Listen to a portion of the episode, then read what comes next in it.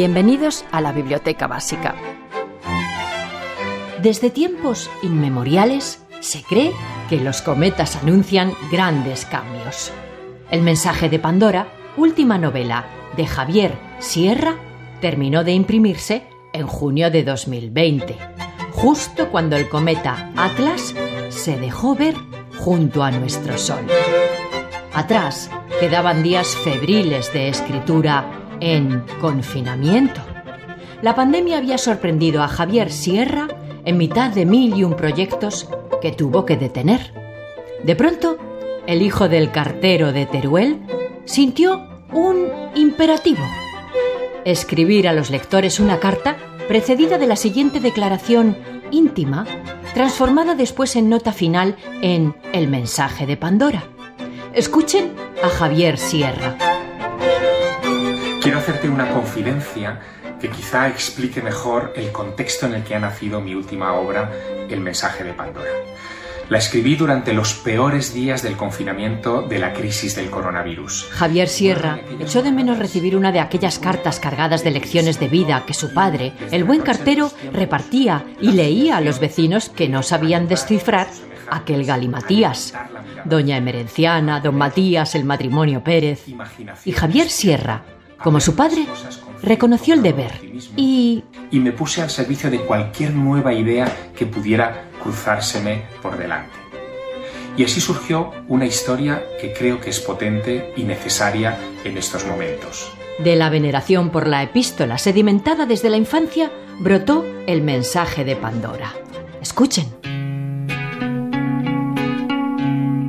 Como verás, esto no es una carta normal. Es un mensaje en una botella, una epístola de las antiguas. Al principio Javier Sierra pensó en guardarse la carta. Aquel texto, fuera de colección, que había salido de su interior a borbotones, era casi íntimo, pero sus allegados le hicieron ver que también era necesario. El mensaje de Pandora allana el camino que nos lleva del antropocentrismo, repleto de barreras, al cosmocentrismo sin límites. Más allá de intermediarios, el mensaje en la botella nos dice... Yo no quiero mediadores. Tarde o temprano te traicionan, se desfasan, colapsan, desaparecen o simplemente se hacen imposibles de descifrar como probablemente les ocurrirá a los discos de oro que a finales de la década de los 70 enviamos al espacio atornillados al fuselaje de las naves Voyager. Si unos extraterrestres los encontraran mañana, es poco probable que logren interpretar los surcos de esos vinilos y entiendan que contienen voces y sonidos de la Tierra. Pandora nos habla de astrobiología, de lluvia de virus, de panespermia, de arqueoastronomía, pero sobre todo de mitos. Javier Sierra encontré en los viejos mitos griegos explicaciones a muchas de las situaciones que hemos vivido en toda esta época y sobre todo indicaciones exactas, precisas, casi instrucciones de cómo debemos afrontar los siguientes pasos. Encontré en definitiva la respuesta que todos estamos anhelando para construir lo que nos viene encima. Y he decidido transformarla en una fábula para todos los públicos que pueden leer desde niños hasta ancianos y en donde encontrarán el mensaje que les marcará el camino para convertirnos en una sociedad mejor. Y leemos. Hay un relato que podrás encontrar en todas las mitologías de la Tierra sin excepción, que la especie humana ha pasado por varias extinciones por culpa del capricho de los dioses, que hubo señales que nos advirtieron de la llegada de la catástrofe, avisos que gritaban que tomáramos otro camino y que desoímos con tenacidad. ¿Vas a dejar que eso te ocurra a ti también? Y sigue la lectura. ¿Cuántos líderes de naciones, contertulios de televisión, amigos y supuestos expertos minusvaloraron la amenaza de la última pandemia, la del coronavirus de Wuhan?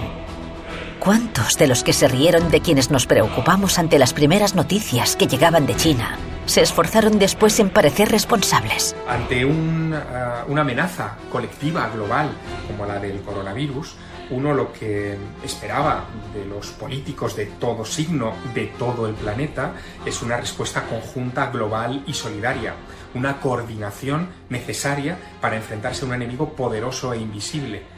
Y nos hemos encontrado todo lo contrario, que la clase política busca su supervivencia por encima incluso de los ciudadanos a los que representa. Y ese es un problema que tenemos que hacernos mirar.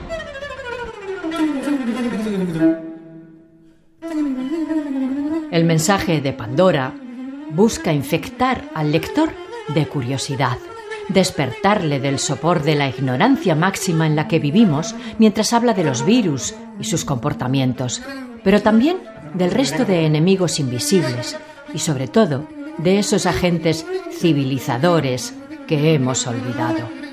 Javier Sierra. Naturalmente que esta situación va a traer el despertar de nuevos valores o el reverdecer de viejos valores que hemos ido perdiendo con el tiempo. Uno de ellos, por ejemplo, es el de la vida interior, el de la espiritualidad. Eh, se nos ha generado un hueco dentro que es mucho más grande de lo que pensábamos. Ese hueco se llena con el pensamiento, con la filosofía, con la trascendencia, con las buenas conversaciones con la gente que está dentro de nuestro núcleo social y que probablemente por culpa del trabajo, de las presiones a las que nos vemos sometidos cotidianamente, hemos olvidado. Dar la espalda a la amenaza no es la solución, nos dice Javier Sierra. Abrir la caja de Pandora es abrirse a la esperanza que subyace en el fondo del mito como agente de cambio de todas las crisis. Javier Sierra. Todas las crisis víricas anteriores, la última fue la gripe española del 18, pero hay muchas otras detrás, como la peste negra en el siglo XIV, trajeron al cabo de un tiempo grandes transformaciones sociales a mejor. Tras la peste negra llegó el Renacimiento. Tras los años 20 llegó el florecimiento del que hemos gozado durante casi un siglo y que ahora ha llegado el momento de corregir en beneficio del planeta y en beneficio de nuestro bienestar.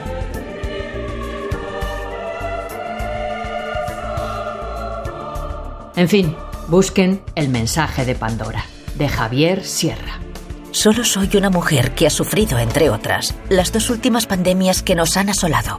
Disfrutarán del placer de la lectura. La gripe A de 2009, causada por el terrible virus de la influenza. Esther de Lorenzo, La Biblioteca Básica, Radio 5. Y el coronavirus causante de la COVID-19, que acaba de barrer el planeta entero, 194 naciones, sembrándolo de cadáveres.